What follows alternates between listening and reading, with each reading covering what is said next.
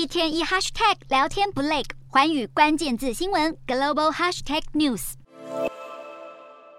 中国国家主席习近平在中共二十大之后积极改善对外关系，在 G20 峰会场边行程满档。光是十五号一天之内，就接连会见法国总统马克宏、南韩总统尹锡悦、荷兰总理吕特、南非总统拉马福沙、阿根廷总统费南德兹，以及加拿大总理杜鲁道，还有澳洲总理艾班尼斯。中澳关系近年陷入冰点。习近平和艾班尼斯本次的会谈是中澳领导人自二零一六年以来首次进行的双边会谈，是两国迈向稳定关系的重要一步。而加拿大近年同样与中国关系陷入低谷，总理杜鲁道时隔三年与习近平面对面交谈，对中国涉嫌干涉加拿大内政提出严重关切。法国总统马克宏则着重与习近平讨论俄乌战争。要求中国谴责俄罗斯入侵乌克兰，并施压俄罗斯回到谈判桌。美国政府近来向荷兰施压，要求荷兰政府避免对中国出口先进半导体设备。习近平向荷兰总理吕特强调双方合作的重要性，抗衡美国的晶片围堵。而重返国际舞台的习近平，除了在 G20 举办见面会外，十七号还将在泰国曼谷的 APEC 峰会前与日本首相岸田文雄会面，可谓抢尽了国际版面。